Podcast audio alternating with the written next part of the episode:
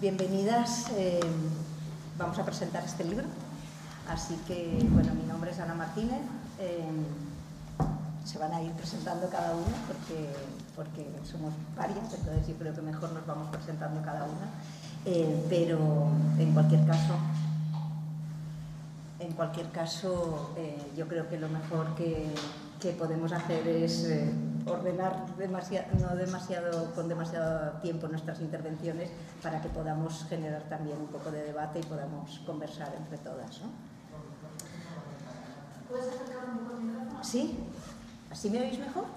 Sí, tienes que acercar. Yo creo que hablo, hab- hablo alto, pero bueno. Es que, bueno, eh, este libro tiene un, un encabezamiento, un, un prólogo eh, que, que hizo Justa y que luego se referirá a él, pero eh, Marta y yo escribimos un texto que dice el Estado nos violenta y nos resistimos. La idea de, de este libro es precisamente unir lo que reflexionamos desde la academia en torno a la violencia del Estado eh, y lo que se reflexiona desde los movimientos sociales como forma de resistencia a esa violencia. Em, la violencia institucional eh, nos une, nos une en esta lucha y, por eso nosotros utilizamos dos de las consignas que aparecen en las manifestaciones, eh, que son el Estado no me cuida, me cuida mis amigas. Es una de las consignas que aparecen en las manifestaciones en el 8 de marzo, en el 25 de noviembre. Y también las feministas tenemos un plan, vamos a cambiar el sistema. Estas dos frases que encabezan la introducción eh, son las que quiero traer y poner un poco sobre la mesa para, para pensar sobre esto. Eh, mirad, el, eh, me parece que, que en nuestra condición, tanto de, mujeres como de, las disidencias sexuales, terminamos eh, teniendo esta, esta situación de eh, vulnerabilidad precisamente por la violencia del Estado, la violencia que el Estado ejerce sobre nosotros. Tanto es así que eh, ahora mismo, dado que es una violencia sistémica y dado que es una violencia estructural y no coyuntural, pues este libro termina eh, estando constantemente de actualidad y cualquiera de los temas que se tratan aquí eh, los encontramos en, en los medios de comunicación con mucha, con mucha frecuencia.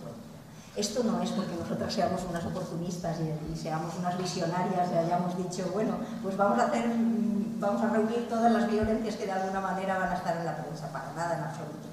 Lo que ocurre es que efectivamente es una violencia sistémica, es una violencia institucional y está presente, está presente en este estado que eh, cuando nos ponemos a, a abrir melones, cuando nos ponemos a denunciar determinadas cosas, pues empezamos a tirar de hilos. Entonces, lo que, lo que, quiero, lo que quiero decir con esto es que eh, nos está dando muchas satisfacciones, no porque trate temas agradables, eh, bien lo siento, ¿no? Este- estas navidades cuando nos- algunas amigas nos mandaban fotos nos decían, me lo he regalado en Navidad, y pues te acompaño del sentimiento, porque no es por nada, pero noticias buenas no da, ¿no? Noticias buenas no da. Eh, pero en cualquier caso, eh, cuando, nos ponemos a, cuando nos ponemos a tirar del hilo de la, de la violencia estatal, empezamos a ver que tenemos mucha agencia, tenemos muchas posibilidades de resistirnos a estas violencias. Y yo creo que esa es la, la intención de estas presentaciones, que ya llevamos algunas y más que vamos a tener, porque vamos a viajar a otras, a otras ciudades donde nos están invitando, y la idea es que genere un debate. Un debate que, fijaros, eh, algunas de las personas que estamos en la mesa, pero también algunas de las personas que no han podido venir, pero están en el libro, somos docentes, somos docentes universitarias, y, y está terminando por convertirse el libro en una especie de manual. No porque nosotras lo pidamos a los estudiantes que lo compren, por favor, que me da mucho pudor eso, eh, no por eso, sino porque precisamente cuando invitamos a los estudiantes a que investiguen sobre temas que, bueno, que no les gustan de este mundo en el que viven, pues efectivamente muchos de los temas de los que tiran del hilo aparecen aquí. Y no es, nuevamente, no es magia, no tiene que ver con nada más que con que la violencia es estructural, es estructural y existe.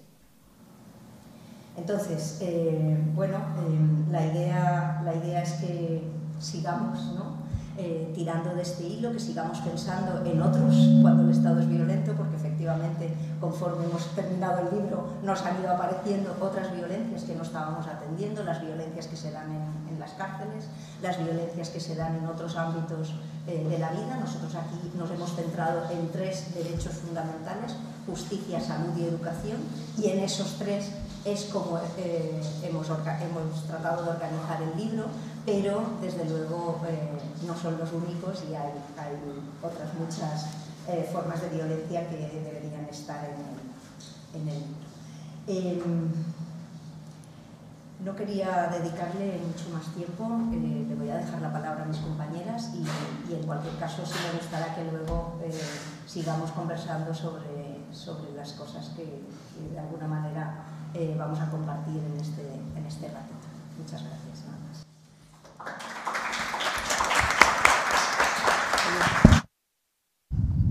¿Sí?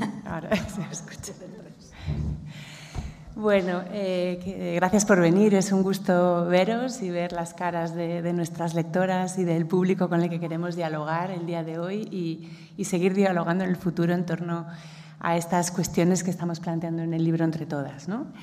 Yo, antes de lanzarme a hacer un pequeño mapa de navegación de este libro, intentando eh, contraponer lo que el libro es y lo que el libro no es para que os animéis o no os animéis a, a, hincarle el diente, Quiero eh, mandarle un abrazo muy fuerte a nuestros hijos, Miquel y Diego, que están ahí en el fondo, eh, y decirles que, bueno, que aunque de vez en cuando se nos peguen las lentejas, Sabemos que, estáis muy orgullosos de nosotras, igual que nosotras estamos muy orgullosas de vosotros.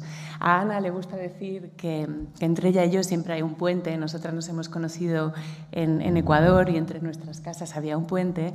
El puente no era solo físico, el puente que unía dos orillas de un río, sino que el puente eran nuestros hijos. Ahora la vida hace que estemos las dos del lado y lado del Manzanares eh, y que en realidad el, segundo puente no sea el puente de Segovia, sino este libro, ¿no? el segundo puente entre nosotras, además de nuestros queridos hijos. Así que este es el otro puente, ¿no? Ana, contaros que, que bueno.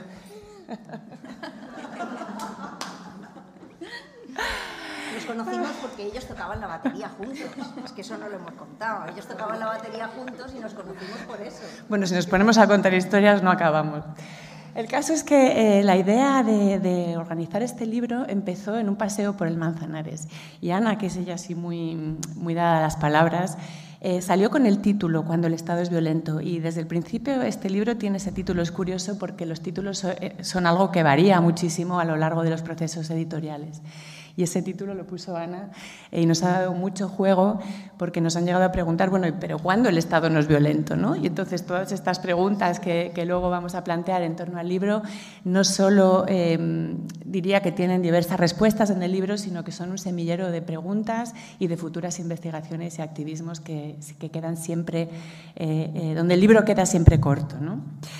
Bueno, quería esta idea de, plantearos qué es el libro y qué no es, a ver si os convenzo. Eh, empezar diciendo algo que yo creo que ya ha planteado Ana. ¿no? La idea no es que este libro sea una galería de los horrores, eh, sino que se lo podamos incluso regalar a amigas y que podamos eh, pensar que, que, pese a lo que parece respecto al título, creo que es una lectura que engancha y que es eh, con todo atractiva. Y yo que lo he editado y bueno, he pasado momentos de revisar puntos y comas, y ya después lo he podido leer simplemente como, como, como una lectora más, confieso que, que, el texto a mí me engancha eh, y tiene varias cosas que me resultan eh, muy atractivas. Lo primero es que más que ser esta galería de los horrores y esta especie de elenco de violencias, más bien me parece que es un libro súper empático, eh, donde lo que prima y lo que rezuma del libro es, es la lucha y, la creatividad social. Entonces, en este sentido, confieso que yo me lo he leído y casi me lo he, me lo he devorado, pese a haberlo ya leído y releído varias veces, y me encuentro conversando con amigas que, que se han puesto a leerlo y les ha, les ha enganchado y les ha seducido como, como a mí me acontece. ¿no? Tiene hasta un toque de humor, eh, tenemos un texto de, Carmen Romero, que no está aquí hoy, que habla de las doce pruebas de Obélix, de dos madres bolleras intentando eh, eh, prever cómo tendrían que inscribir a su futuro hijo en el registro civil. Tiene incluso un toque, optimista, Pamela, y esta, estaba por ti. ¿ah? Y voy a leer solo la última frase del libro, para que veáis que no estoy, que no estoy mintiendo. Y es una frase de Laia Serra, ¿ah? Eh, que nosotras lo que hicimos fue conversar con ella, con Pamela y con Laia, para hacer el epílogo de este libro. Y justo acababan de ganar eh, un, recurso. Bueno, ellas nos, ellas nos van a hablar, ella nos va a hablar de esto después. Eh, y fijaros lo que nos dijo Laia Serra, y con esto hemos cerrado el libro. El machismo organizado hace litigio estratégico nosotras también lo hacemos y lo hacemos mejor que ellos. Así que bueno, no deja de haber, no deja de haber eh, eh, inflexiones eh, y momentos de diferente tono emocional dentro del libro. ¿no? Em, fijaros que también estamos participando aquí 18, 18 coautoras, hemos escrito entre todas 13, 13 capítulos y mm, son capítulos relativamente breves eh, y tienen diferentes texturas y densidades eh, teóricas, narrativas, etc. Y creo que otra cosa peculiar del libro, y lo vamos descubriendo a medida que conversamos con las lectoras, es que tiene varias rutas de lectura. Si aquí preguntara a cada una cómo ha leído el libro, estoy segura que no habrá dos que hayamos hecho la misma ruta. Es más, hemos descubierto eh, eh, en la última presentación en la librería transfeminista Mary Read, que estábamos con Dao y con, bueno, con el sector transfeminista del libro, con Dao, con Carmen y con Saida, que Dao había empezado por el epílogo. Entonces, bueno, se puede leer también de atrás para adelante. Entonces, bueno, esto es algo más. Sí. Entonces, hay varias, hay varias sagas. Hay una saga transfeminista, hay escenarios entre cruces entre escenarios internacionales y nacionales. Hay diferentes posicionamientos respecto al estado de las diferentes autoras que se pueden leer, digamos, por afinidad o por contraste.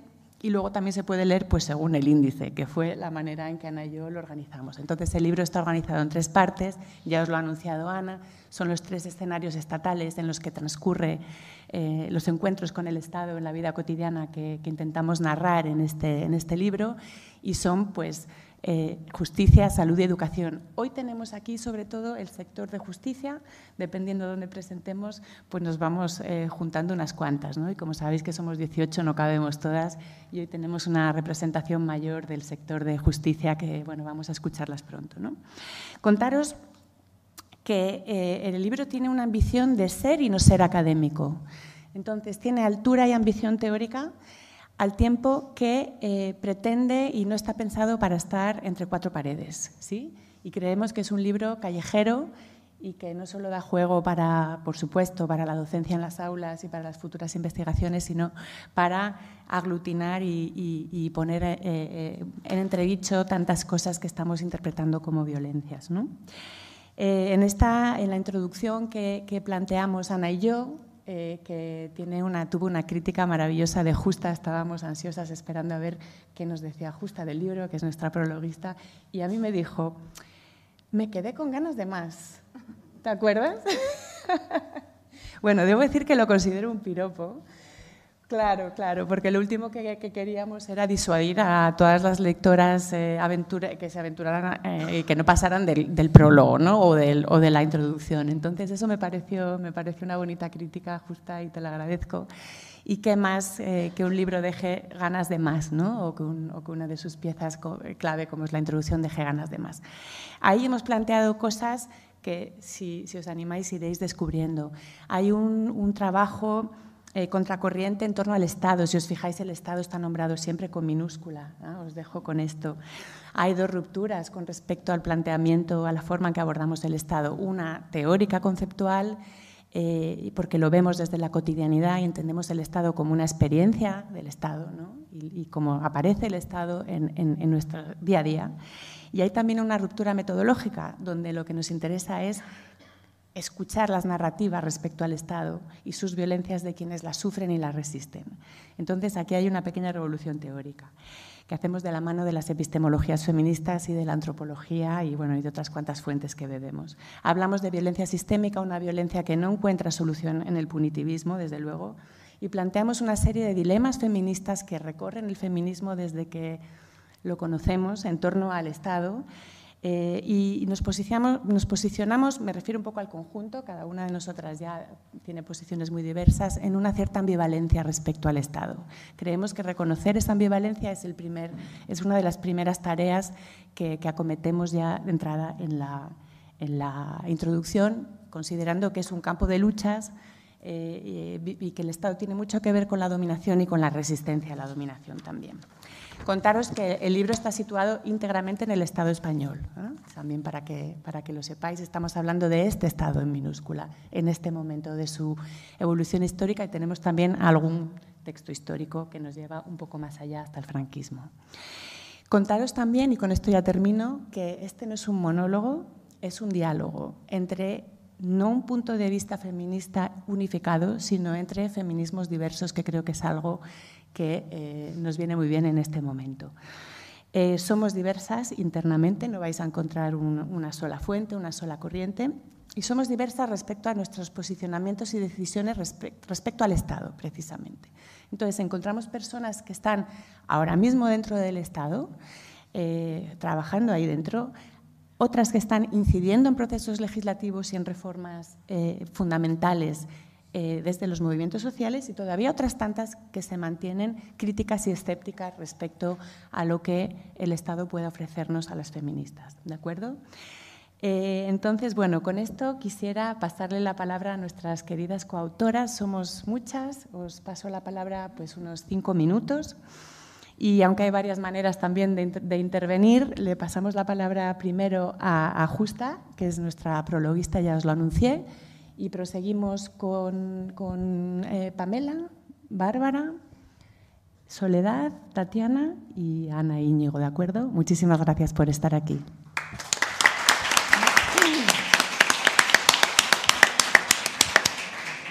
Bueno, pues buenas tardes a todas. Y he pedido hablar la primera porque yo en realidad tengo bastante poco que decir, sobre todo porque lo que es interesante es escuchar a las autoras de los distintos capítulos. ¿no? Y en primer lugar lo que quería es agradecer, eh, agradeceros a vosotras por, por haberos lanzado a hacer este libro, porque es verdad que sobre violencias hay muchísima literatura, muchísimos ensayos hechos, pero que aborde la violencia desde el Estado y que sea un compendio tan, tan completo, digamos, ¿no? de esas distintas miradas y desde esos distintos enfoques y desde esas distintas instituciones, no existe. Y además, porque, bueno, y, agradecer a las, a las autoras, ¿no? porque cada capítulo lo puedes leer independientemente, que eso también eh, viene bien, ¿no? No es una cosa que tienes que empezar del primero al último, sino que puedes ir cambiando en función de, porque va a ser un libro de referencia, entonces según los temas que tocan, pues sabes que tienes ahí un capítulo que te va a servir y va a ser de, utilidad, ¿no? Yo quería señalar solo muy brevemente que decía, ¿no? Comentabas tú ahora mismo que es un, un libro que dialoga a mí me parece muy importante por lo que tú has señalado, que dialoga entre distintas posiciones y también porque dialoga entre la teoría y el activismo, entre las que son mujeres académicas y entre las que en el libro expresan una práctica de activistas de distinto tipo y a partir de distintas eh, modalidades de, activismo. ¿no? Eh, creo que tiene ese componente tan importante que, ¿no? que decís, ¿no? el Estado nos, nos, violenta y nos resistimos. El nos resistimos es una parte muy importante del contenido del libro ¿no? y expresa cómo nos resistimos de muy distintas formas y da valor a muchas, a esas distintas formas de resistirse, ¿no? a muchas prácticas de resistencia, a, a, las formas de, resistencia de apoyo mutuo, de acompañamiento con una idea que me parece, no sé si igual me decís si es correcta o no, con una idea de que, eh, como dicen eh, las trabajadoras de hogar de, territorio doméstico, esta idea de organizarse es empezar a ganar, ¿no? la importancia de organizarnos en nuestras comunidades, en nuestros grupos de activistas, en la academia, como sea, ¿no? pero como una de las cuestiones muy importantes. Y ya solamente eh, bueno, y que el libro es también como una invitación eh, a, pensar, a reflexionar y a aprender de lo que unas y otras hacemos en distintos espacios. Y solamente ya para acabar, no puedo evitar eh, hablar muy, muy brevemente de uno de los que son los principios de digamos, del hilo conductor, ¿no? la idea está de que el Estado es responsable por acción, por omisión o por negligencia de muchas, eh, de, muchas de las violencias. ¿no? Y cómo, tú lo mencionabas ahora, eh, es, se trata de una violencia sistémica y todo lo que sea apartar la idea de esa violencia sistémica que hace, por ejemplo, las posiciones punitivistas que ahora están eh, tan encima de la mesa con todo el debate de la ley sí el sí, es un problema porque aísla, aparta de lo que es el foco de atención, que es lo que, cómo se manifiesta la violencia y qué puede proteger y dar seguridad a las mujeres. Así que de muy distintas formas, yo solamente hago esta porque creo que lo importante es que habléis vosotras, de muy distintas formas es un libro de enorme utilidad y de enorme actualidad para quienes estamos preocupadas por luchar contra las violencias en general hacia las mujeres. Así que un agradecimiento a todas vosotras.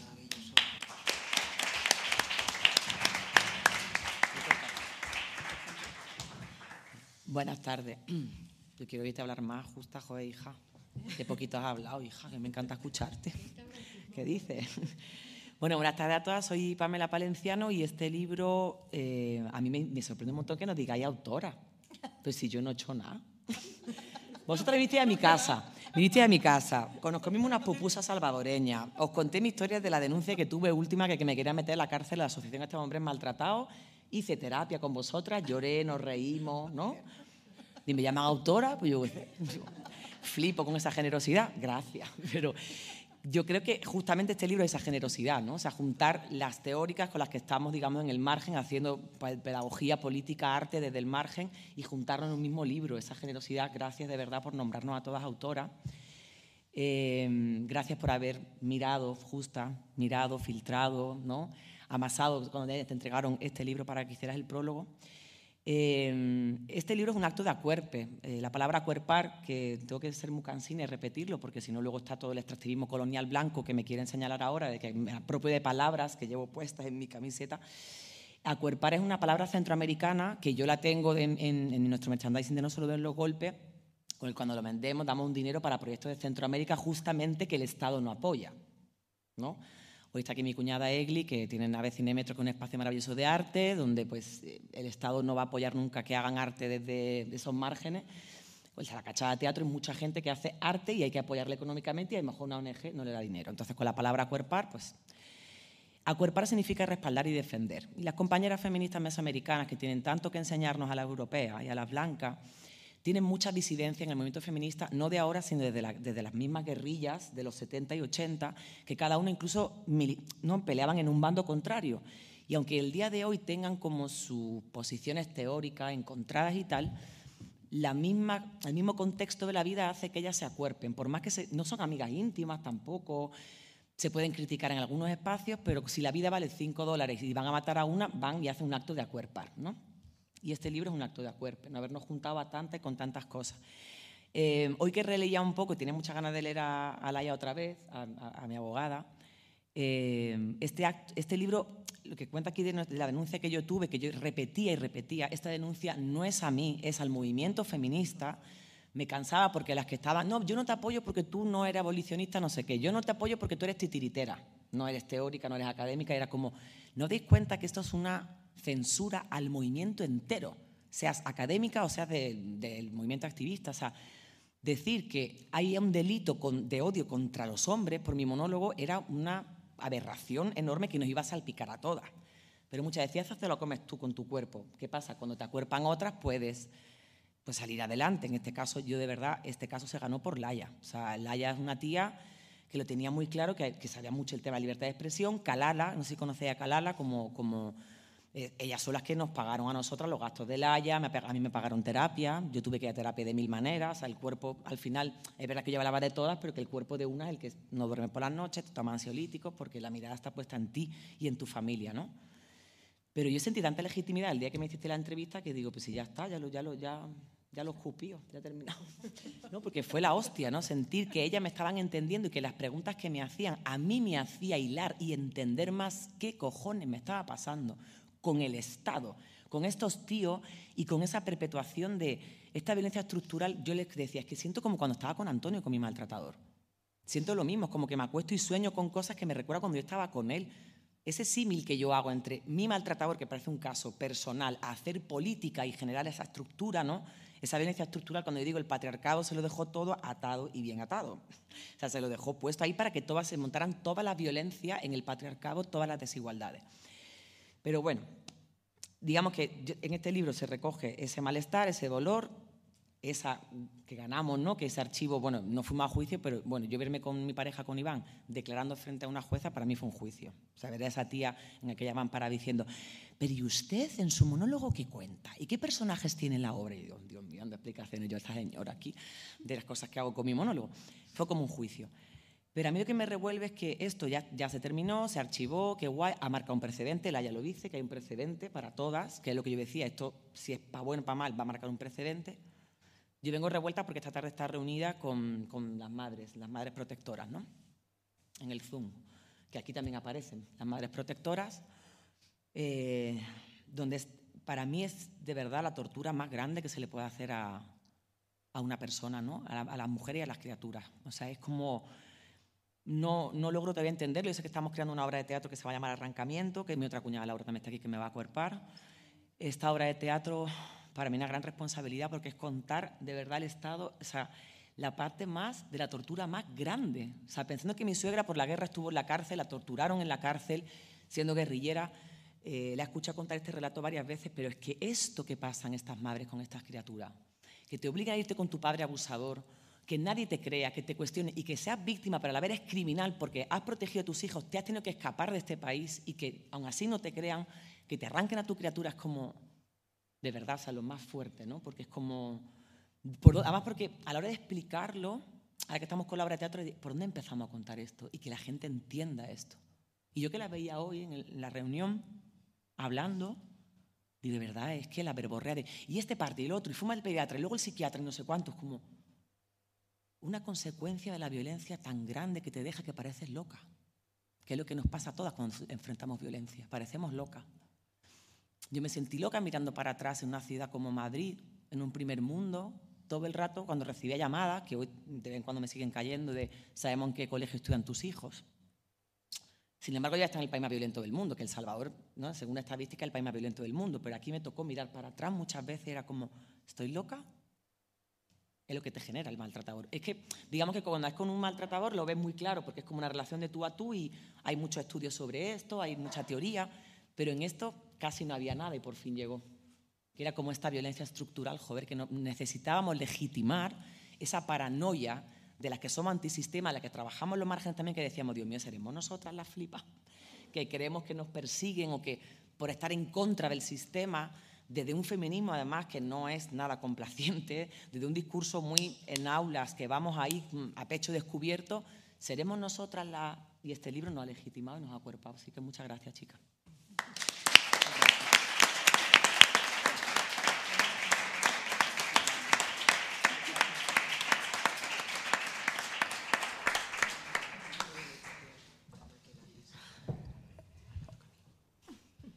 Bueno, muy buenas tardes a todas y a todos. Muchísimas gracias por estar aquí acompañándonos.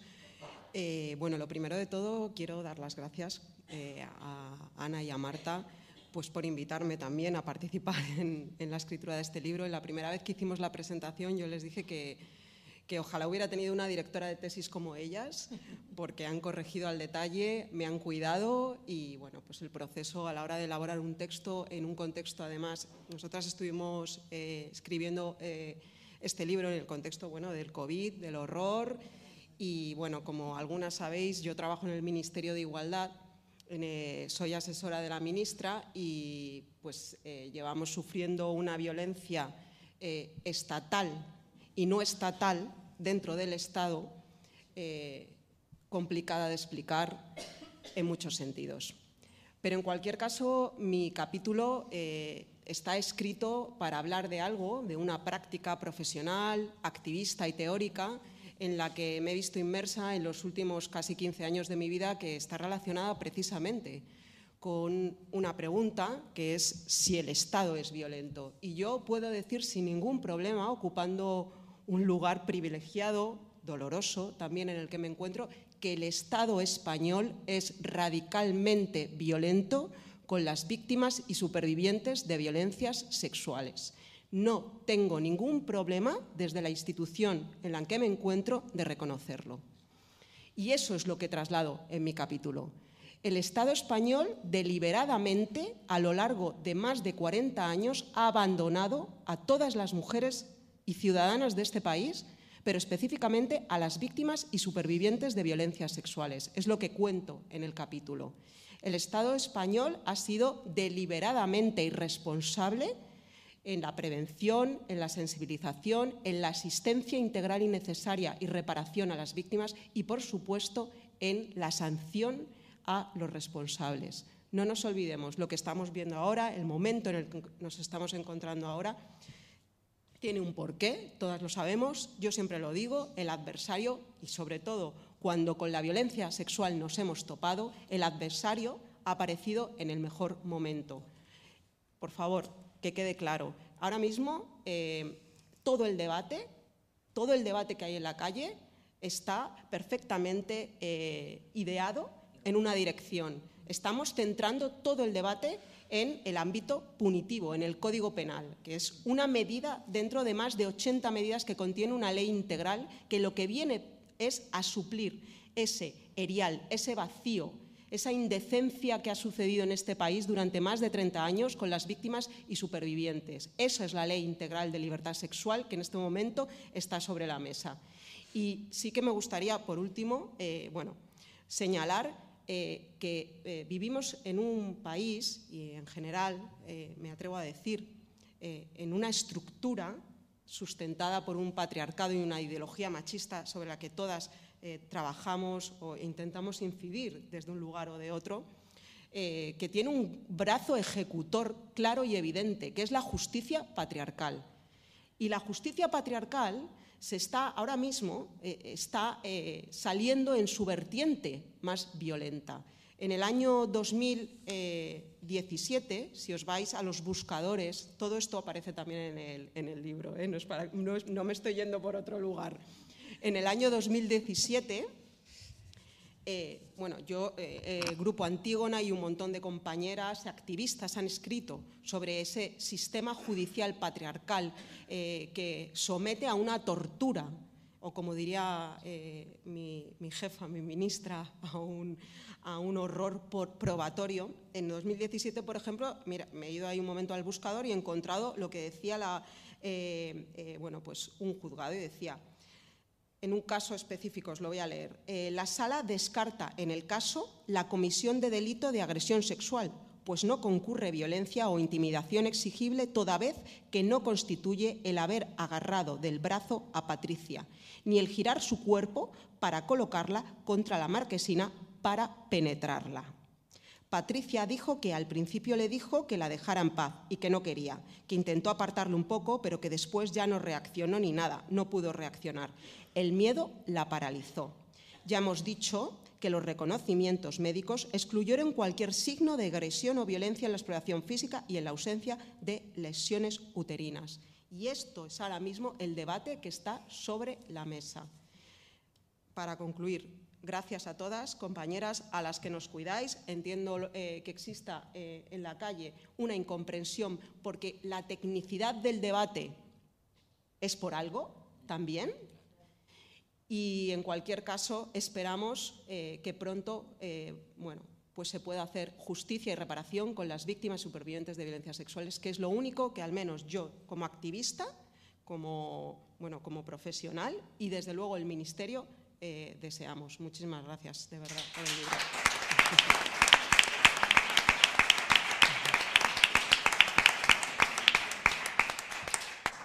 Solo me voy a saltar el orden de palabra por una cosa.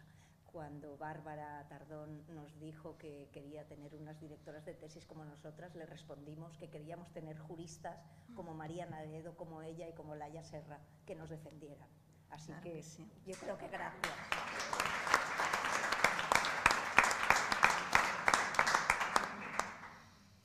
Bueno, me toca, ¿no?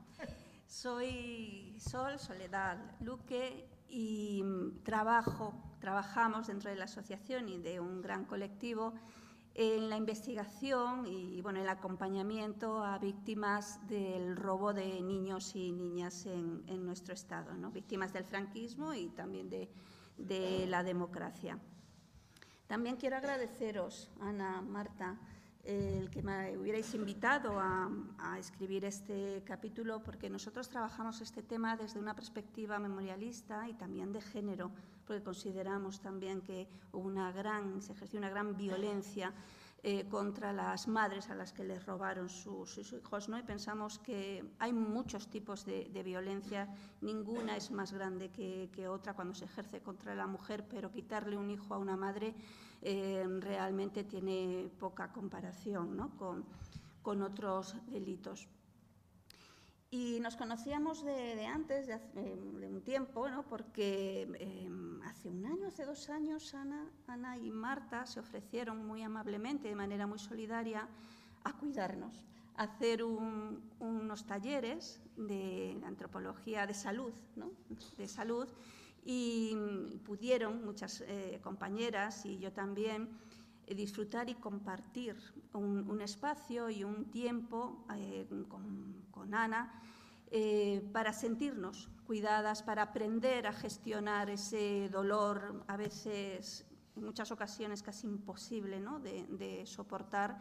Y aprendimos, aprendimos no solamente cómo gestionarlo, también cómo, cómo sacarlo, cómo compartir y cómo, que esta palabra ya me la voy a quedar para siempre, nos acuerparon y nos acuerpamos todas y, la verdad es que, eh, bueno, a partir de ahí, pues tanto Marta como Ana fueron imprescindibles, fueron, y, ahora pues son colaboradoras de nuestra asociación y muy orgullosas que nos sentimos de, ello.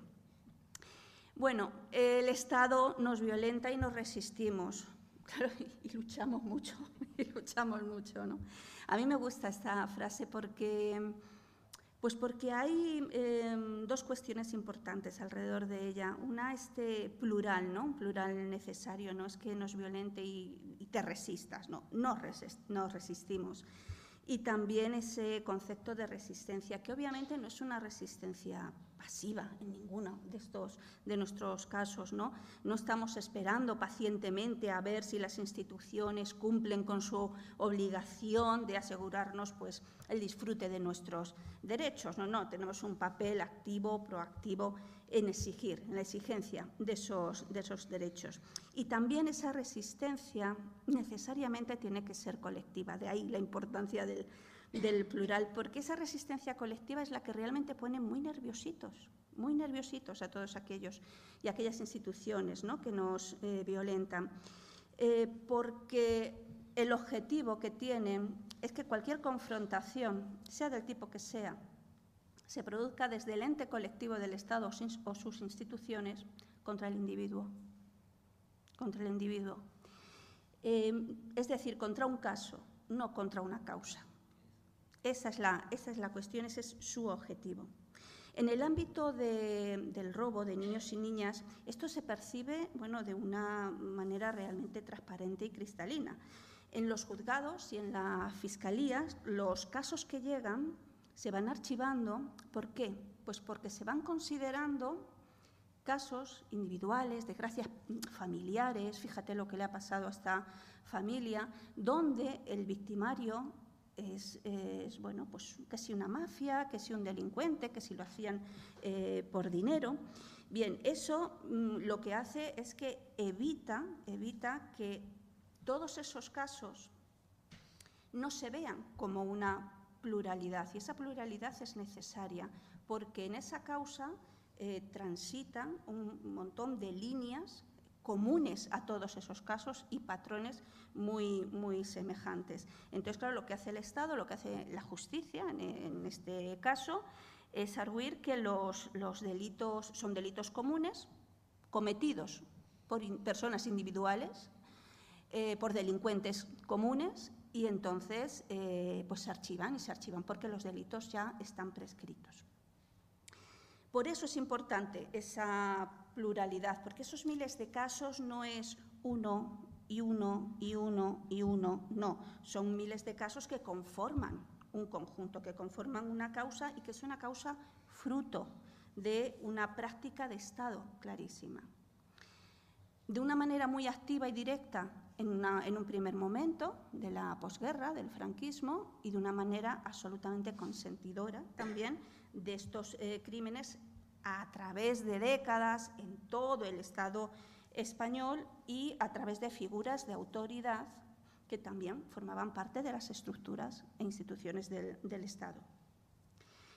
Pensamos que esa resistencia colectiva eh, plural hace, bueno, posible, queremos pensar que posible, por lo menos un poquito más fácil la lucha contra la impunidad. Porque durante el franquismo eh, fue una lucha contra la represión, pero en la democracia es una lucha contra la impunidad también. ¿eh? también. No solamente porque la unión hace la fuerza, por supuesto, ya, ya lo sabemos, sino sobre todo porque hace visible una violencia estructural y sistémica, ¿no? desde el propio Estado. Y eso es importante porque tiene consecuencias. En nuestro caso, y hablando directamente ya eh, sobre el tema de la justicia, eso lo que implica es que eh, si el Estado es responsable, como pensamos y sabemos que es, si esto se considera una pluralidad, se considera una causa, y la responsabilidad es del Estado y de sus instituciones en darle esa eh, solución o esa investigación, entonces los delitos no se pueden considerar delitos comunes, porque no los hicieron personas comunes ni individuales. Inevitablemente y de manera eh, justa tienen que ser lo que realmente son delitos de lesa humanidad, delitos contra la humanidad. ¿Cómo eh, gestionamos nosotros esta resistencia, esta resistencia activa y colectiva? Pues como el Estado es el responsable, llamando a la puerta de todos los poderes del Estado, poniendo denuncias en el ámbito del poder judicial, eh, querellas en acciones judiciales fuera del Estado español, en la querella argentina contra los crímenes del franquismo, en el ámbito legislativo, pues eh, llamando a los despachos del Ejecutivo y del Legislativo. Y no, no me equivoco, porque esta, una proposición de ley que estamos impulsando, una proposición de ley sobre los bebés robados, que sería trabajo del Legislativo, realmente está paralizada por la acción o inacción del Ejecutivo en concreto de uno de los socios, el socio mayoritario del Gobierno de, coalición. Y, eh, naturalmente, llamando a la puerta de todos los mecanismos de Naciones Unidas, porque gracias al, al amparo de su mandato podemos exigir y luchar por nuestros derechos a la verdad, a la justicia, a la reparación y a la no repetición. Por tanto, eh, para terminar, yo diría, el Estado nos violenta y nos resistimos, por supuesto, pero con una resistencia activa, proactiva, integral y colectiva. Muchas gracias.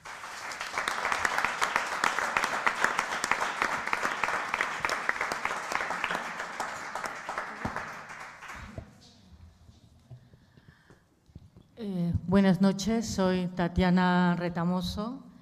Eh, trabajo en la organización no gubernamental AYETI, que es la Asociación de Investigación y Especialización sobre temas iberoamericanos. Paralelo, eh, soy activista, pertenezco a la Red de Mujeres Latinoamericanas y del Caribe en España, de la cual soy su fundadora y primera presidenta. Ahora hay otra colectiva que está adelante.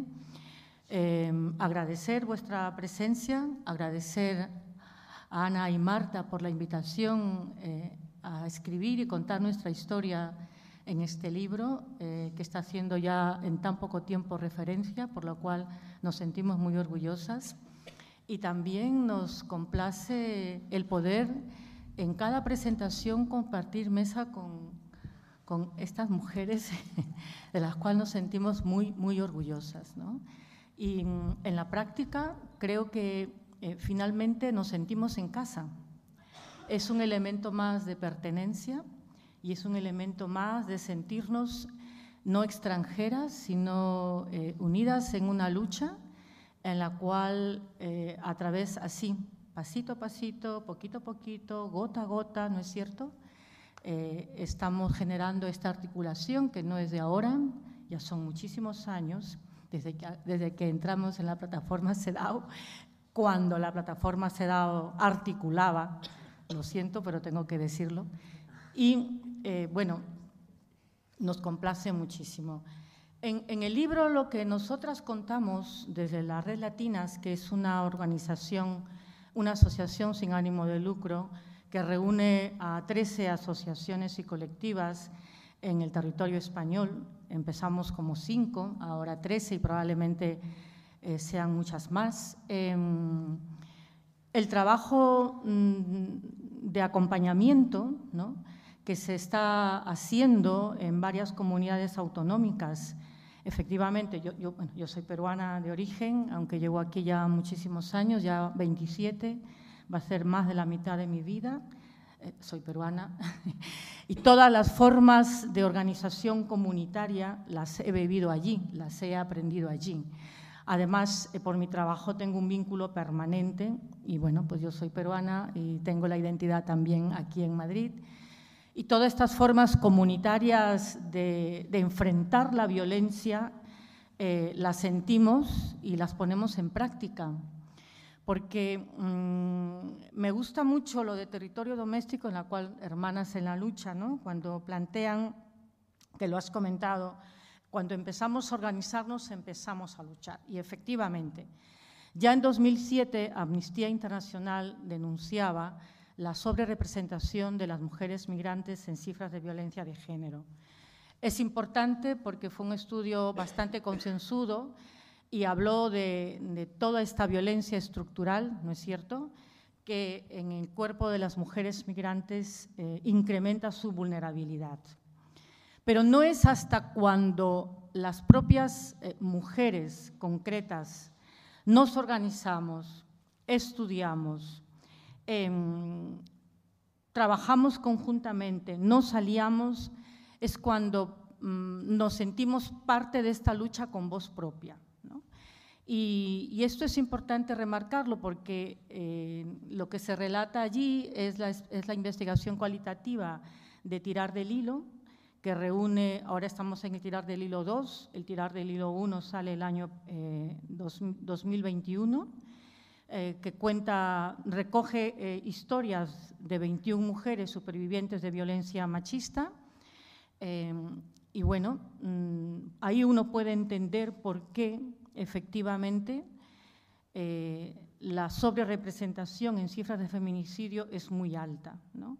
Es un 34% cuando somos un poco más o menos el 5% de la población. Respecto a lo que somos es una sobrerepresentación que es grave. Esto mm, son las cifras oficiales. Em, recuerdo que el primer estudio cuantitativo lo hicimos en el 2018. Cuando nos mostraron las cifras, nos quedamos como en shock. Porque mm, es cierto que Amnistía ya lo había denunciado, es cierto que cada año las cifras oficiales eh, salen y, se, y, se, puede analizar, y mm, pero cuando reflejas en cuadros y tienes la fotografía de que efectivamente, em, por el hecho de ser extranjera, este Estado nos violenta, no nos reconoce como sujetas de derecho, pesa la situación de extranjería para el acceso a derechos, ¿no? es cuando comprendes la dimensión. Y desde ese momento, eh, siguiendo también a nuestra querida Julia Tamayo, eh, que nos acompañó en este proceso eh, mm, de, conocer normativa legal y, todo lo que podamos. Yo recuerdo que ella nos decía, hay que documentar casos, hay que documentar casos. No, no basta solo con saber que estamos mal, hay que documentar. Eso fue en el 2014 que nos hablaba, o antes tal vez, 2012. Y recién hemos podido documentar los casos en el 2020, porque hay todo un proceso detrás de organización, de búsqueda de recursos, de articulación, el, trabajo de recogida de casos mm, se hace a través de compañeras que están acompañando a otras compañeras. Por eso lo, de, lo del acuerpamiento es la única manera que tenemos, es que no hay otra. No, no hay otra manera de que organizaciones pequeñitas, em, gente en trabajos precarios, em, organizaciones con muy pocos recursos, eh, pueda documentar casos de una manera eh, eh, cualitativa, pero además em, fiel a la realidad, ¿cierto? Porque se trata de hacer un trabajo profesional. Entonces, estas compañeras que llevan años acompañando es que son parte del equipo, con casos de Barcelona, de Sevilla, de Madrid y de Valencia, ¿no? ya con fondos eh, ya conseguidos de la Administración Pública se han podido hacer las investigaciones. Y efectivamente e, el, marco eh, de, referencia que se está explicando aquí lo compartimos totalmente. ¿no? Es, es, muy complicado de primeras, en el caso nuestro, entender lo de la violencia estructural, eh, entender lo de la violencia institucional, porque paradójicamente uno creyera que estando en, un país donde hay una igualdad, bueno, ahora yo, claro, la pongo entre comillas, y donde hay un corpus legal de avanzada y además, caramba, de un reconocimiento a nivel internacional en cuanto a sus normas eh, que abordan la violencia de género, ¿no? Eh, claro, todo esto Mm, nosotras en América Latina sentimos directamente cuando el Estado nos violenta. Es permanente y es cotidiano. Y nuestra historia está preñada de, ese Estado violento. Pero cuando estamos en países eh, eh, europeos, aparentemente mm, e, e, es como algo más sutil, ¿no es cierto? Es como algo más sutil, no, lo entendemos, mejor dicho, no se ve tan directamente y, lo vuelvo a decir, eh, en algún momento ni siquiera nos atrevíamos como mujeres migrantes a señalar la vulnerabilidad, porque se podría pensar, una, o que hay más hombres migrantes machistas, y eso pues obviamente eh, no es reflejo de la realidad, y dos, dividir al movimiento. Y no se trata de eso, ¿no? se trata de que la violencia impacta a todas las mujeres por el hecho de serlo, pero hay un impacto diferenciado. Y creo que ahora se entiende perfectamente cuando se habla de las violencias interseccionales. Y se entiende claramente, ya no tenemos que justificar. Y eso es un avance y, estamos contentas de que sea así, ¿no? porque además eh, le añadimos que es una violencia racista. O sea, ahora a la mente vengo y voy concatenando los hechos el asesinato racista de Lucrecia, ¿no? el primer asesinato racista que se conoce, eso es violencia estructural.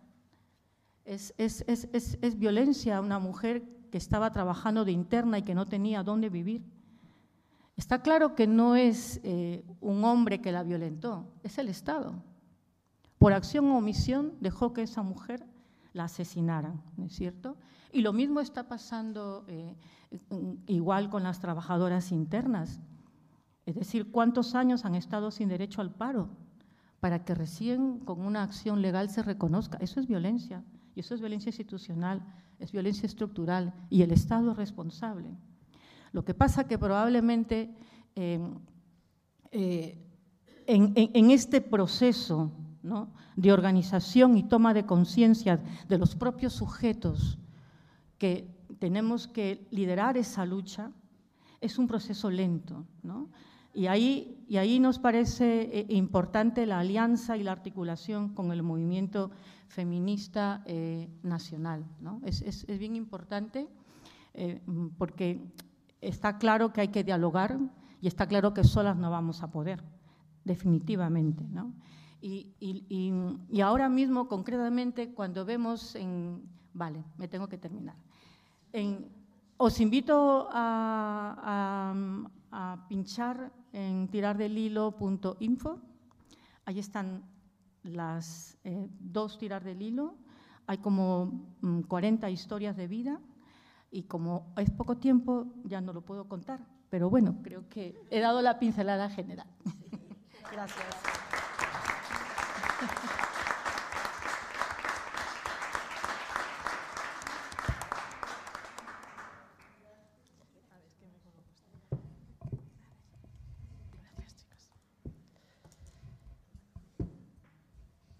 Buenas, yo soy Ana y soy la madre de Daibel, un niño que nació en 2013 con una enfermedad rara eh, y bueno, pues con eh, consecuencia de eso, pues eh, una condición de discapacidad severa, ¿no?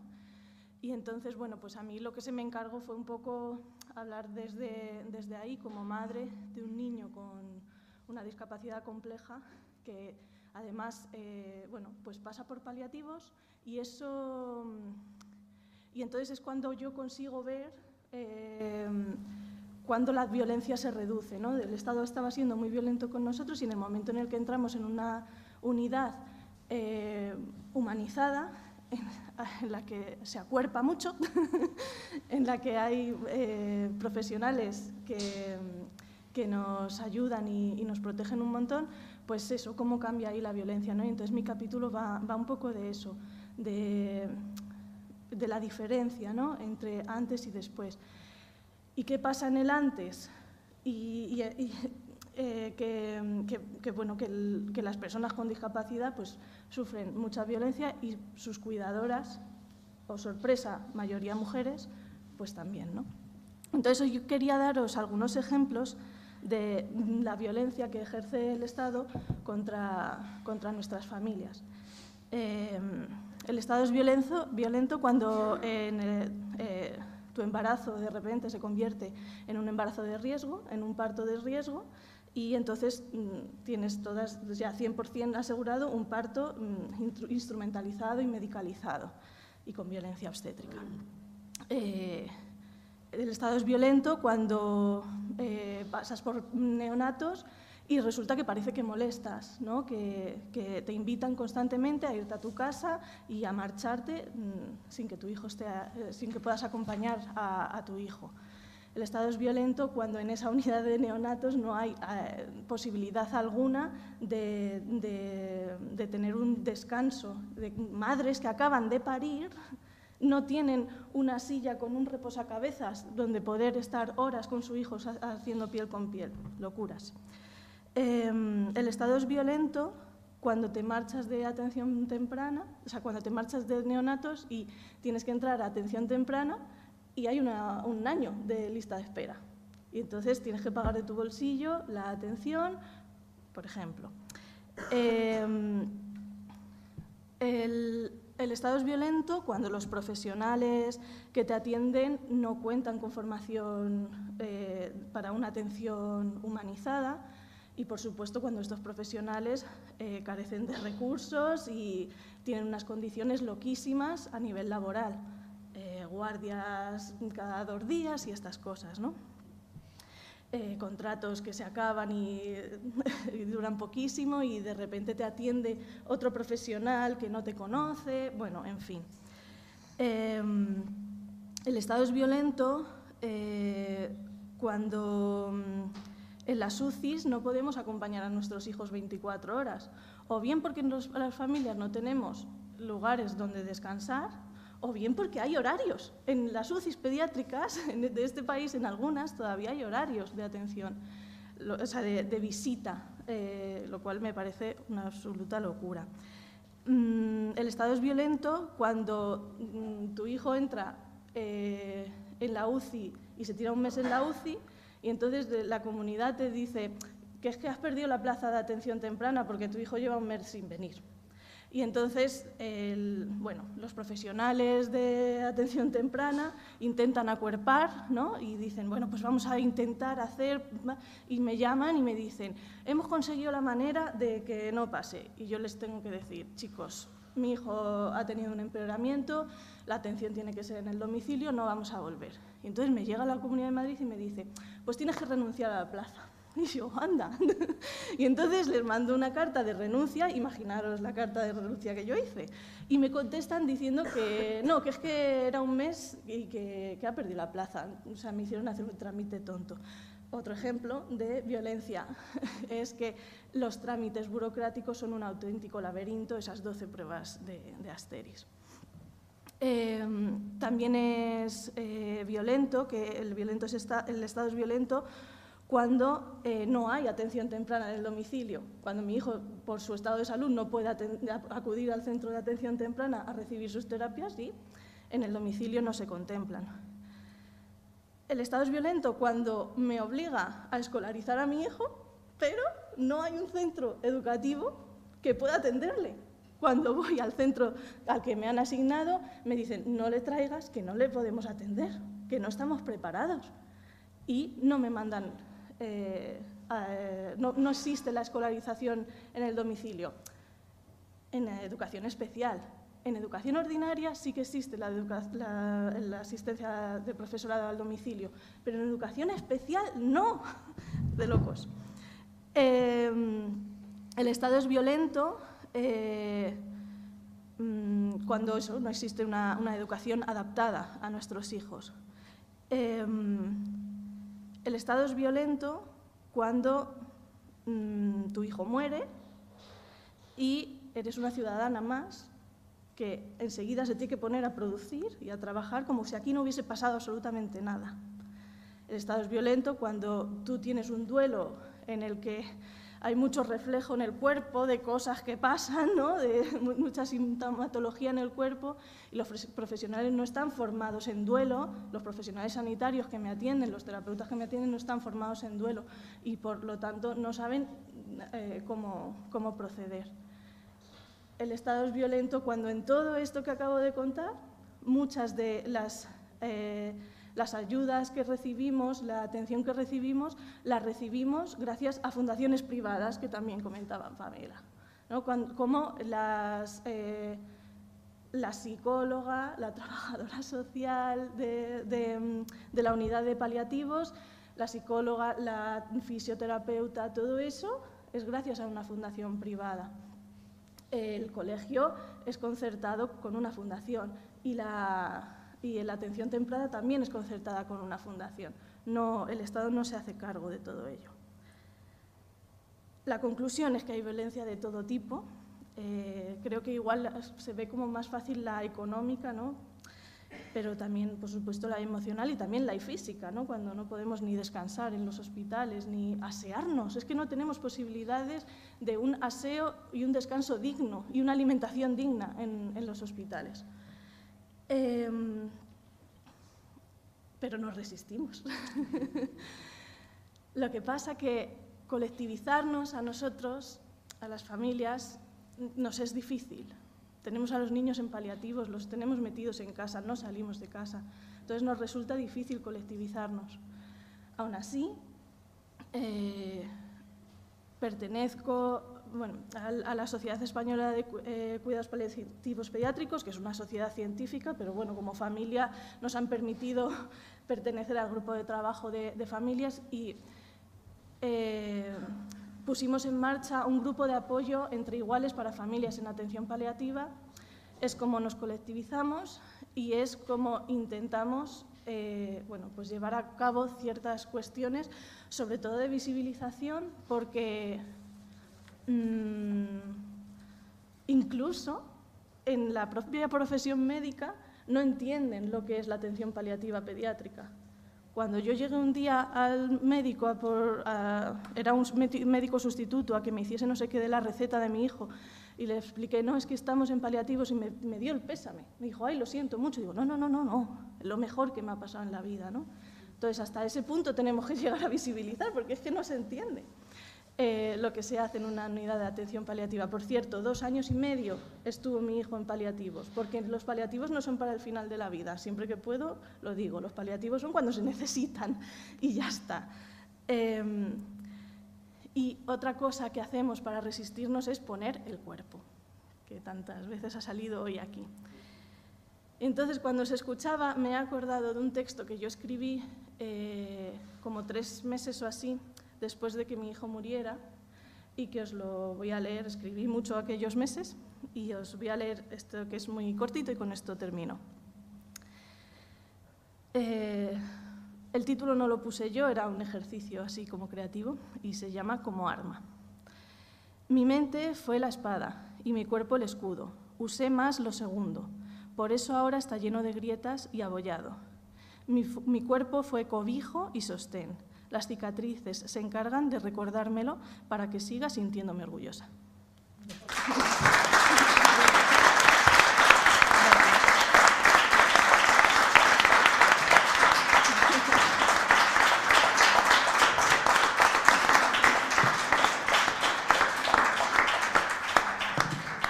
Bueno, ya veis, Ay. ya veis qué gente más increíble hemos conseguido reunir, Marta y yo. No sé muy bien cómo lo hemos hecho, pero aquí están. Eh, falta María Naredo, que trabaja las violencias machistas en un, en un texto precioso. Falta Virginia Maqueira. Falta Tania Sordo, que también eh, trabaja el falso síndrome de alienación parental. Falta Dau García Dauder, que trabaja las violencias al nacer y al crecer con personas intersex, personas trans y personas con problemas de salud mental. Falta Saida y Marta Malo. Eh, falta Desiree Mena, que trabaja la violencia obstétrica. Falta Carmen Romero, que trabaja las violencias eh, a la hora de eh, criar en familias, criar de una fa- en una familia heterodisidente. Eh, falta Marta Rodríguez Cruz, que habla de las violencias de las niñas eh, gitanas en el sistema edu- educativo, expulsadas por el sistema educativo y no siempre atendidas en su diversidad. Eh, faltan eh, Elena, Carmen y Paula, que hacen un análisis del acoso que sufren algunas mujeres y algunas personas desde las disidencias sexuales en las universidades públicas de este país. Y Laia Serra, que con Pamela hace el artículo sobre lo que les ocurrió. Quería mencionarlas porque no están aquí, pero están en el libro. Contadnos.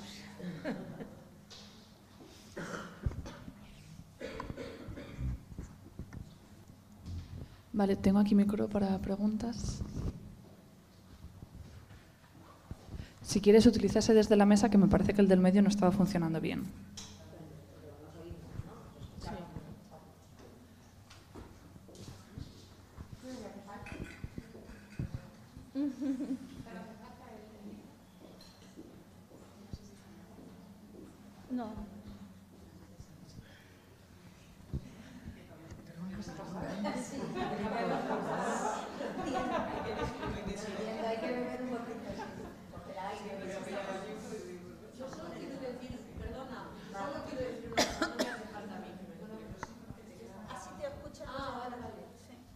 Se escucha así. Solo quiero decir una cosa, y es que mm, si es tan interesante el libro como lo que hemos escuchado aquí, si es tan emocionante, si es tan emotivo, si acoge tanto, mm, yo estoy deseando comprármelo y invitar a toda la gente a que se lo compre, de verdad que sí.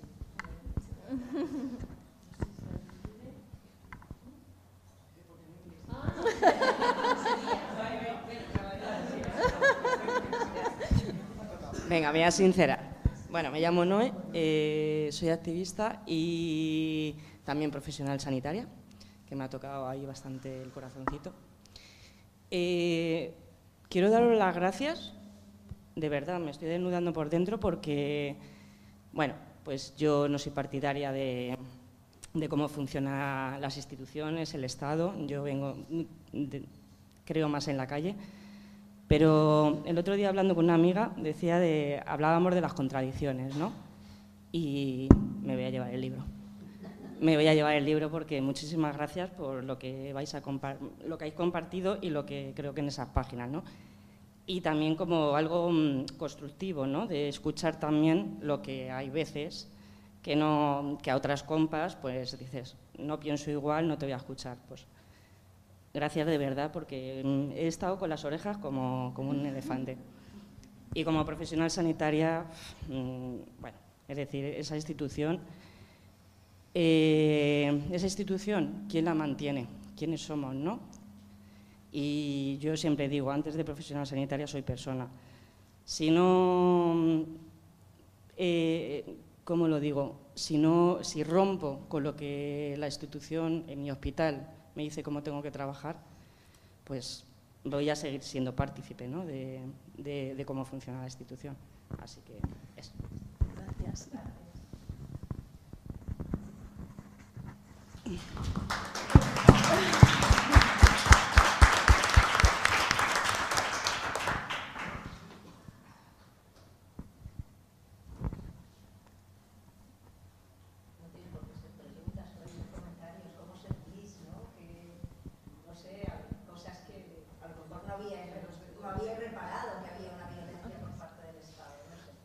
Bueno, yo voy a continuar, ya que además tenía a Noé al lado.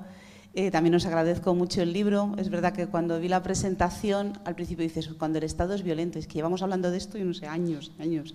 ¿Qué de nuevo nos vais a contar sobre cuando el Estado es violento? Y si a mí también me habéis conseguido sorprender. De hecho, yo venía a ver si, si se me también se, se me encendía una luz, una luz ahí para, para ver si tengo ganas de volver a escuchar del por qué el Estado es violento y me apetece. O sea, eso creo que ya es un logro.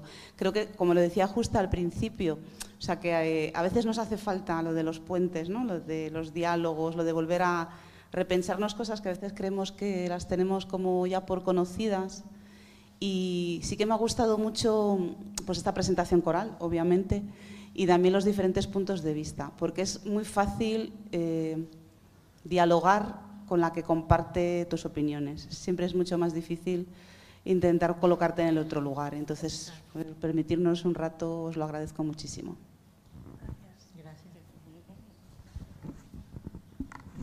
Nada, yo quiero daros las gracias porque me ha emocionado cada una de vuestras intervenciones y muchas gracias por hacer un libro tan necesario, tan, mm, tan difícil también, porque es poner de acuerdo a mucha gente y, y bueno, que muchísimas gracias. Es que no me ha emocionado, vamos.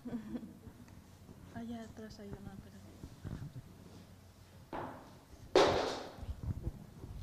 Yo os quería dar las gracias. A Ana la conozco, ya sé lo grande que es, y las demás me habéis sorprendido muchísimo.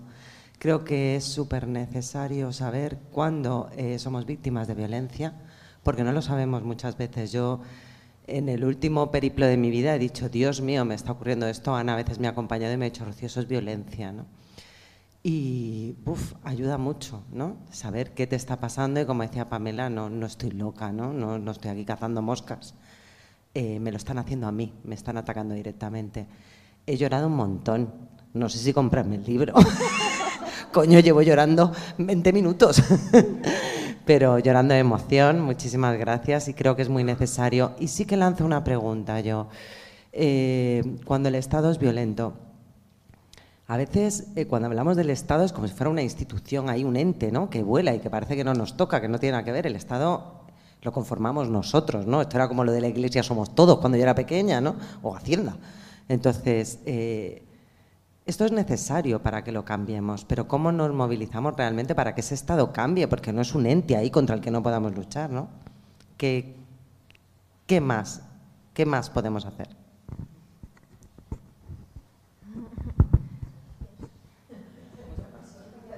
La antropóloga que lo diga. Estamos hablando aquí de, de que, de que emociona ¿no? escuchar la, el relato de las distintas compañeras, pero yo os aviso que para leerlo también en algunos capítulos hay que ir con, con con papel y, y, lápiz y anotar, porque es un libro que, que, que conecta desde las emociones y desde lo que se está haciendo pero que da muchas herramientas para poder entender realmente por qué el Estado es violento, ¿no?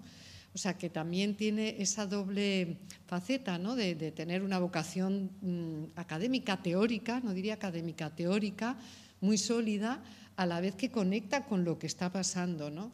Hay, por ejemplo, a, a mí me pareció también muy interesante cómo eh, a lo largo del, libro, ¿no? Está también la idea de, bueno, lo que decía un poco Tatiana, estamos hablando de un Estado violento cuando hay un discurso establecido y hegemónico sobre la igualdad. Entonces, ¿qué es lo que pasa? ¿Cómo percibimos la violencia de esas instituciones a las que vamos y que nos violentan por, como decía, ¿no? por acción o por omisión?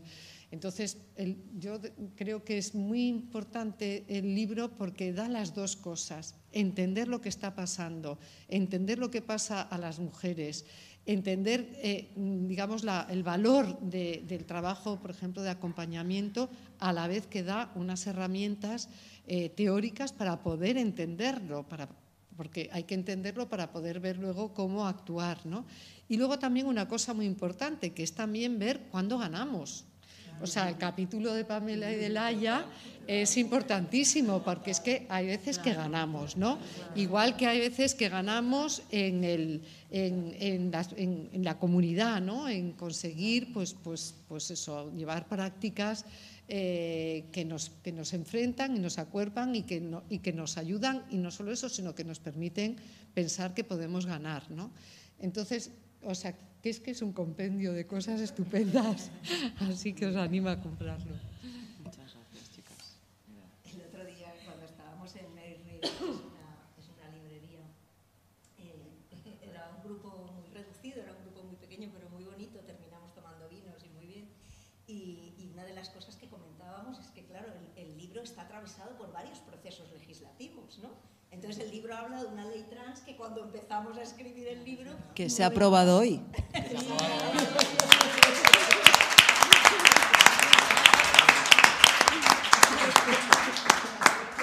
El libro hace mención a algunos de los procesos que se han logrado gracias al movimiento feminista, gracias a la lucha de muchas mujeres que han estado eh, peleando porque esos procesos legislativos lleguen a, a ser aprobados. ¿No? Entonces, me parece interesante que el propio libro haya sido testigo, el proceso de, recorrido del libro haya sido testigo de algunas de esas luchas, porque sin, sin, el movimiento, sin la organización, pues no, el Estado sería más violento todavía, porque no nos estaríamos resistiendo. O sea que lo que hace que nos resistamos consigue, conseguimos cambiar las cosas. Ya sabemos, ¿verdad, Bárbara?, que con la ley no basta ya lo sabemos. Pero, pero estamos en ello, ¿no? Y yo creo que eso es importante. ¿no? Pues gracias, chicas.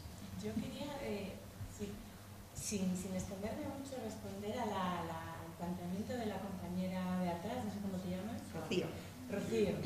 Bueno, la pequeña revolución teórica que contiene el libro, que no es nuestra, nosotros vamos atando cabos de, de varios sitios, pero es la revolución teórica de la antropología del Estado tiene que ver precisamente con restituir el Estado a la sociedad y en develar que la ilusión estatal, esa ilusión de autonomía, de algo externo a la, a la sociedad, no es otra cosa sino una ilusión que se construye todos los días mediante lenguajes críticos, disposiciones corporales, eh, formas de, de, presentar el cuerpo por parte del funcionariado, con los uniformes, etc. ¿no? Entonces, encontrarás respuestas a, a ese planteamiento en el libro y ese es el movimiento que no me puedo extender mucho, ni me puedo extender mucho ahora, ahora pero es el movimiento de desmitificar el Estado, ¿no? desmitificarlo y reconceptualizarlo y tratarlo como una experiencia cotidiana donde eso que es el Estado, esa abstracción, descubrimos que es una idea, una idea que tiene un aparato, una materialidad,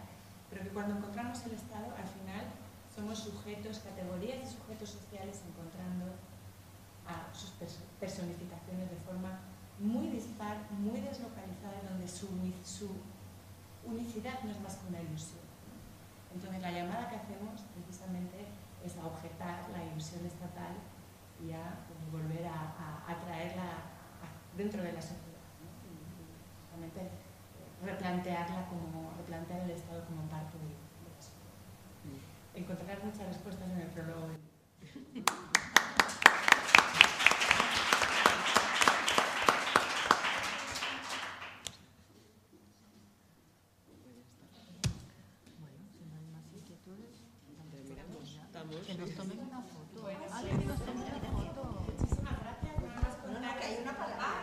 Hola, hola, ¿se me escucha? Ok, a ver, debo decir que soy probablemente la persona más joven de la sala, pero bueno. Evidente. En fin, no decir que no me he leído el libro antes que nada, pero bueno, empezar por ahí. Eh, no, decir que mm, me ha encantado venir, eh, la verdad. Eh, sois todas increíbles. me ha encantado escucharos y tengo que decir que es súper interesante eh, tanto el libro como la forma en la que lo proponéis, en la que cada una habla de lo que más cercano tiene, como por ejemplo en el caso de eh, una persona que está directamente en el Ministerio de Igualdad o, o simplemente cada una hablando desde su parte del movimiento, como decís, eso me parece que es una de las cosas que más llama la atención para, ya- para leerlo. Yo si tuviera que elegir por qué leerlo, probablemente sería por eso, porque da muchos puntos de vista diferentes y yo creo que da un- una visión más amplia de lo que es el movimiento, justamente. Que, bueno, aparte de eso también, mm, de las primeras cosas que, o sea, lo que más me ha llama- venido a la mente cuando os he escuchado es que me sorprende que esto esté pasando, justamente. Y que está claro que si esto está pasando es porque hay instrumentos dentro del Estado que permiten que este mismo Estado pues lleve a cabo estas cosas. Y bueno, no, decir que ojalá podamos encontrar pronto una forma de justo pelear contra estas herramientas, hacer algo súper importante, como es simplemente sacar libros al respecto. Y bueno, que como una persona joven espero, me encantaría que hubiera una asignatura de esto, en vez de, la- de otras cosas que tengo que decir que no me gustan tanto en mi instituto. Y en fin, que ojalá, ojalá esto se, se, tiene que visibilizar más. más.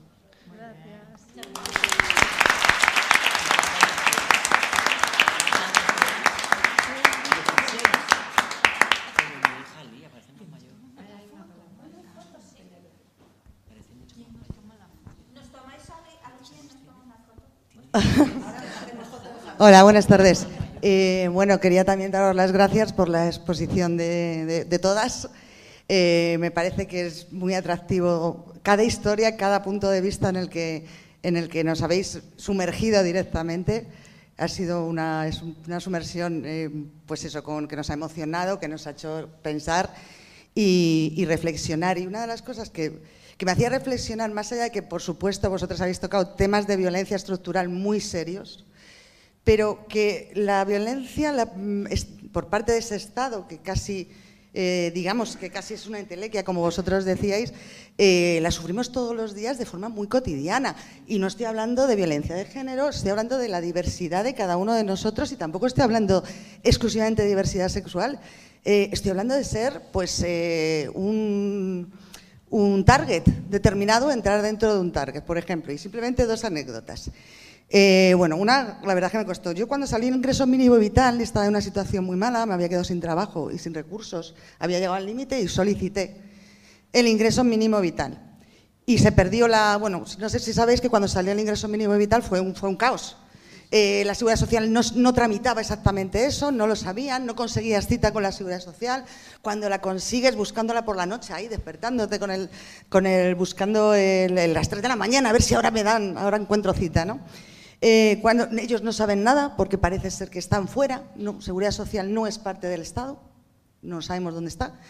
Eh, bueno, un año y pico, dos años después, me lo llegó una carta que me la habían, bueno, me llegó un ingreso directamente que no sabía de qué era. Y luego una carta que me decía que me habían, ah, eh, concedido 100 euros para sobrevivir al mes. Con eso se supone que es el ingreso que mínimo vital. Uno con 100 euros puede vivir. Eh, bueno, yo en ese momento estaba trabajando, había encontrado trabajo, estaba trabajando y escribí para decirles que yo no podía aceptar y que ese ingreso quedaba ahí para cuando ellos creyeran. En Navidades, no sé si oísteis las noticias, se dijo que había un montón de personas que habían cobrado el ingreso mínimo vital de forma fraudulenta. Y dije, ostras, me van a mandar una carta, pero yo había escrito, cosa que yo no había recibido respuesta de que ese dinero estaba ahí, que no. Y efectivamente recibí una carta diciéndome que yo era una ladrona y que me había quedado con esos 100 euros mensuales que me habían dado después de dos años. eh, pero, pero curiosamente sí habían recibido mi carta porque me lo habían paralizado dos- un mes y pico después de que yo escribiera, aunque nadie me lo dijera. Bueno, esto es una anécdota de cosas que te pasan. Por ejemplo, y ya cierro, yo el otro día recibí una carta del 12 de octubre diciendo que me esperaban en cirugía el, el 7 de mayo. Eh, no sé de qué, me asusté, no sé de qué me van a operar. Mi médico todavía no me ha dicho de qué me van a operar y ya tengo una cita. Eh, es kafkiano, pero es cierto. Y bueno, sospecho de qué, pero desde luego a mí todavía nadie me lo ha dicho, ningún, ningún profesional. Muchas gracias y, buena suerte con el libro.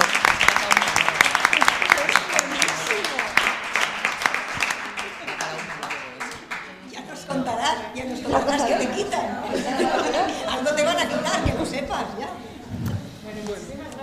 ¿Me, ¿Me dejas decir una cosa? Es que, a ver, eh, eh, ha sido muy gracioso y, y es, es una cosa muy curiosa y, y es muy gracioso poder contarlo así. Pero es que esto pasa más de lo que nos pensamos. Yo conozco casos de diagnóstico de cáncer por el móvil, por, por un mensaje que ha llegado bien, sí, sí, sí. aquí, a una notificación, diagnóstico de cáncer. Es que es de locos, entonces es violentísimo eso. Imaginaros esta persona, que Ana la conoces además, eh, imaginaros, eh, mm, claro, nos pusimos a buscar mm, a alguien que la pudiera ayudar para entender esos informes que estaba recibiendo que decían un diagnóstico, ¿no? Es una locura. Que es que pasa, que pasa, que, que vaya bien esa operación. Que vaya bien, que te salga bien la cirugía. No, no, no, no, no sé.